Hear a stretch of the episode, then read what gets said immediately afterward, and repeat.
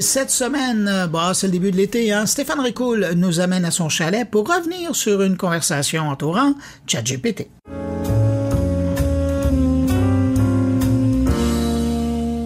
C2 Montréal était encore vibrant de son énergie contagieuse. Le soleil venait enfin de se décider à nous réchauffer la couenne. La semaine de travail avait de peine et de misère réussi à se terminer que ChatGPT, lui, avait décidé qu'il continuerait à être le centre de l'attention. Il s'est invité au chalet. Habituellement, quand il est question de nouvelles technologies, sans faire de l'agisme ou quoi que ce soit, les plus avancés en termes d'âge sont souvent les moins avancés en termes de compréhension de l'actualité liée aux nouvelles patentes sorties tout droit d'une start-up au fond de la vallée. Dit autrement, bien souvent ce sont les jeunes qui tentent d'expliquer à leurs parents ou leurs grands-parents c'est quoi ce dont ils sont en train de parler ou qu'ils utilisent présentement. Pour preuve, Common Sense Media, une organisation américaine à but non lucratif localisée à San Francisco, spécialisée dans l'étude des médias et technologies familiales et des enfants, a publié les résultats d'un sondage qui révèle un manque de connaissances entre les parents et les élèves sur l'intelligence artificielle.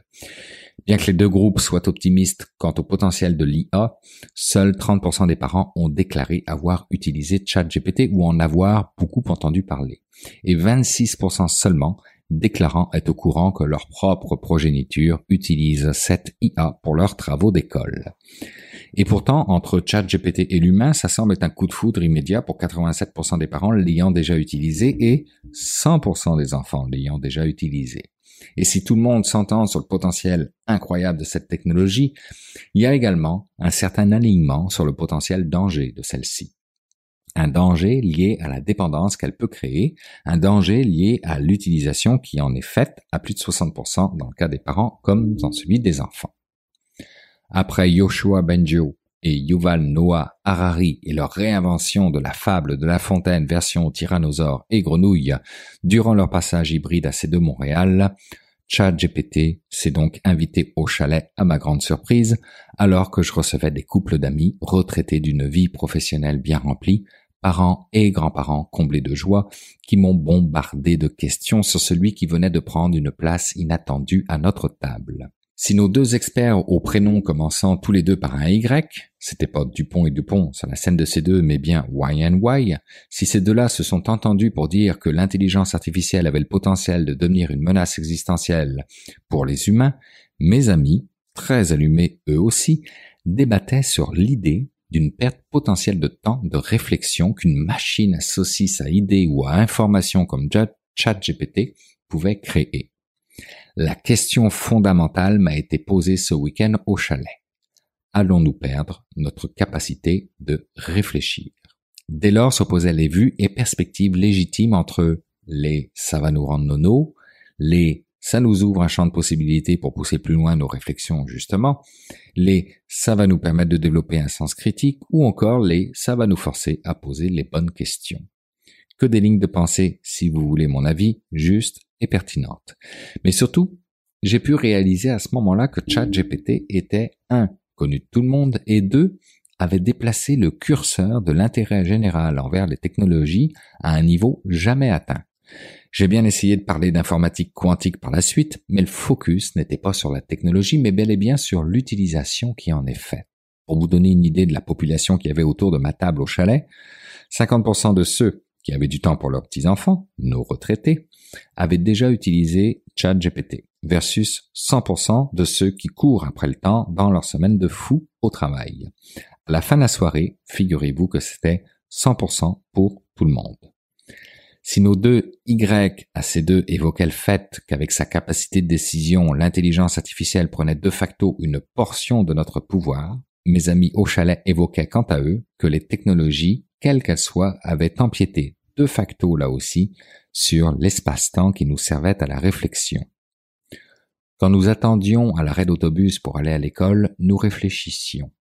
Quand nous étions dans la salle d'attente du dentiste et qu'on attendait, nous réfléchissions.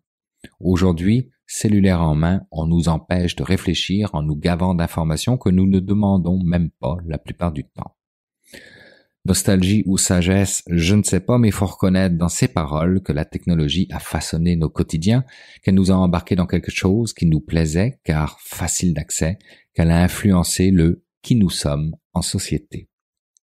Le 30 novembre 2022, ChatGPT s'est invité au chalet de tout le monde.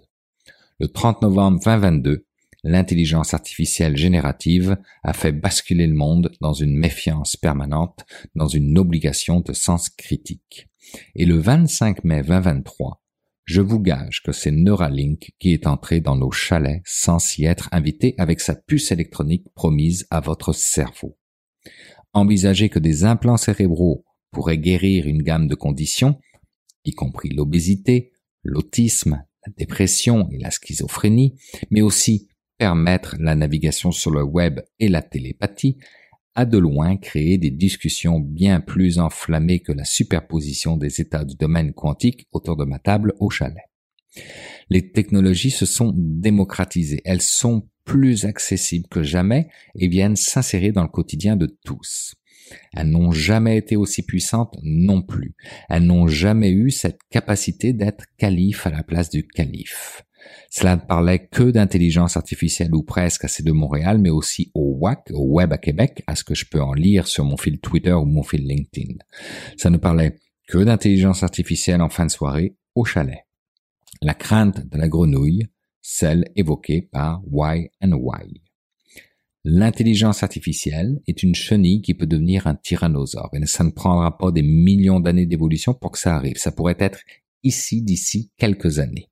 Et si c'est le cas, imaginez une nouvelle espèce tellement intelligente qui nous regarde comme nous regardons actuellement une grenouille, nous ont-ils dit. Voilà un sujet auquel nous pourrions réfléchir, peut-être en attendant l'autobus ou le dentiste.